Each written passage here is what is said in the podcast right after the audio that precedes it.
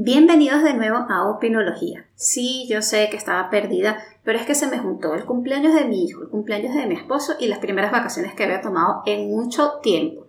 Y no dejemos de sumarle que estaba terminando de hacer la masterclass de Canva y eso me dejó agotada al 100%, pero nada, mi coco no servía para nada. Sin embargo, como uno siempre anda opinando y anda pensando en pendejeras, durante ese tiempo hubo algo que que me sonó mucho porque es algo que vivo prácticamente a diario.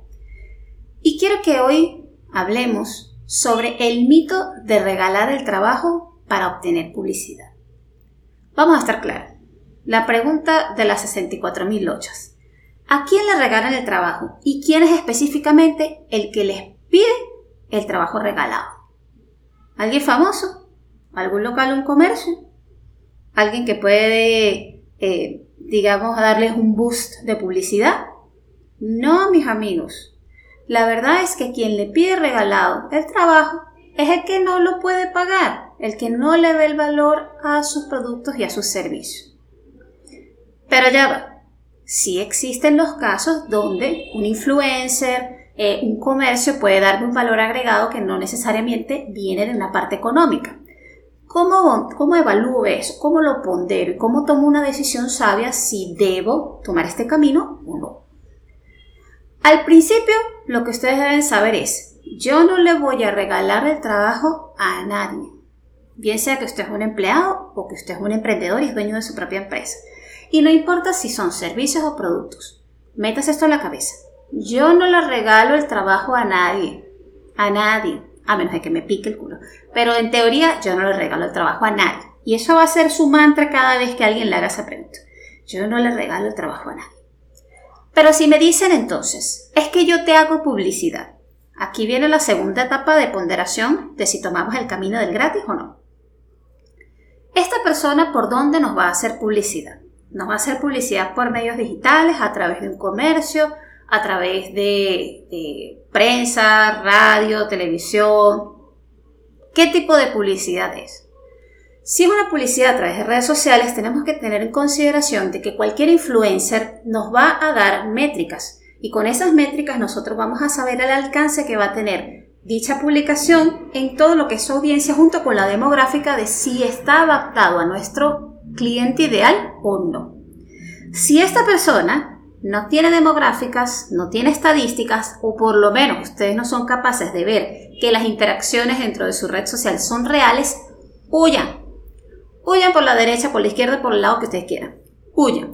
¿Por qué? Porque muchos de los influencers, la verdad, es que están creando cuentas con seguidores falsos, con interacciones falsas, y aunque los números se vean inflados, no van a llegar a ningún lado. Ustedes van a perder su tiempo, ellos van a hacerle perder su tiempo. Si esta persona puede agregarles un valor adicional y no, tiene que tener 100.000 seguidores, a veces una base de 2.000, 3.000 o 5.000, pero bien enfocada y con una buena interacción, vale muchísimo más. Si no están en ese rango, mis amigos, la respuesta va a ser la siguiente. Mi producto, mi servicio cuesta tanto o el equivalente en algo que ambos podamos verlo como una contraparte del pago no realizado. Si no saben qué significa eso, también huyan por la derecha. ¿Qué pasa si es un local o un comercio? De igual forma, ustedes ven la rotación de los productos. Ustedes ven si su producto o servicio, sea una valla o un producto en físico, va a estar allí. Vayan varios días, vean qué tal son las ventas en los días de semana, fines de semana, mañanas, tardes, noches. Eso les va a evaluar a ustedes si su producto va a salir rápido de rotación o simplemente se va a quedar en el mostrador. De igual forma, Producto gratis, producto regalado, genera mala reputación. Y les voy a explicar por qué. Una cosa es que ustedes hagan un favor a alguien porque quieren, porque les nació del forro de ustedes saben dónde, porque también está la retribución moral. Nosotros a veces también ganamos, eh, digamos que un, un beneficio cuando hacemos una buena acción, pero tampoco tenemos que abusar. No es lo mismo que yo le diga, mire, ¿sabe qué? Usted le está echando pichón en su negocio, yo sé que en este momento no tienes cómo pagarme porque estás empezando, yo creo en tu producto o en tu servicio, yo te voy a ayudar. Indiferentemente si me pagues después o no, ¿verdad? Consiénteme, porque esto lo estoy haciendo a nivel motivacional. Pero es muy distinto que te llegue una persona y te diga, hazme el logo porque yo sé que voy a tener éxito. En serio. O sea, ¿quién te lo dijo? Lo, Capitana Marvel que viajó al futuro y al pasado y volvió. No, no. Ustedes no crean en los demás, ustedes crean en sí mismos. Y aunque es un poco rudo decirlo de esta forma, la verdad es que cuando somos dueños de un negocio, nuestras apuestas y nuestra paciencia y nuestra perseverancia y nuestra energía tiene que estar puesta en nosotros, no en los negocios de los demás. Incluso si tu negocio es ayudar a los otros. Si tú no puedes pagar tus cuentas, ¿cómo puedes ayudar a los demás? Si tú no quieres a tu propia marca y no respetas a tu propia marca, ¿cómo vas a respetar las de los demás? Y aquí viene el juego de la competencia en redes sociales, foros y sitios tipo Fiverr, Freelancer y lo demás. ¿Cuántas veces he visto yo, sobre todo en el tema de los fotógrafos últimamente, yo te hago la sesión de fotos gratis cuando se está buscando presupuesto? Digamos que una persona escribe en Instagram, escribe en Facebook, estoy buscando fotógrafo para hacer las fotos de mi evento, mi boda, el bautizo, mi producto, mi restaurante. Llegan 3, 4 personas con un portafolio súper serio, les dicen, mira, mi propuesta de servicio es esta, esta, esta, cuesta tanto, dura tanto, te puedo hacer un descuento porque me conviene la publicidad en tal caso. Y después llegan dos loquitos diciendo, yo te lo hago gratis. Yo te lo hago gratis porque tengo que practicar. Yo te lo hago gratis porque este no es mi trabajo, pero es mi hobby. Yo te lo hago gratis. No. El problema no es ofrecer un servicio de forma económica o gratis porque usted no tiene experiencia. Pero no busque en sitios donde se está ofreciendo un trabajo especializado para usted ir a practicar.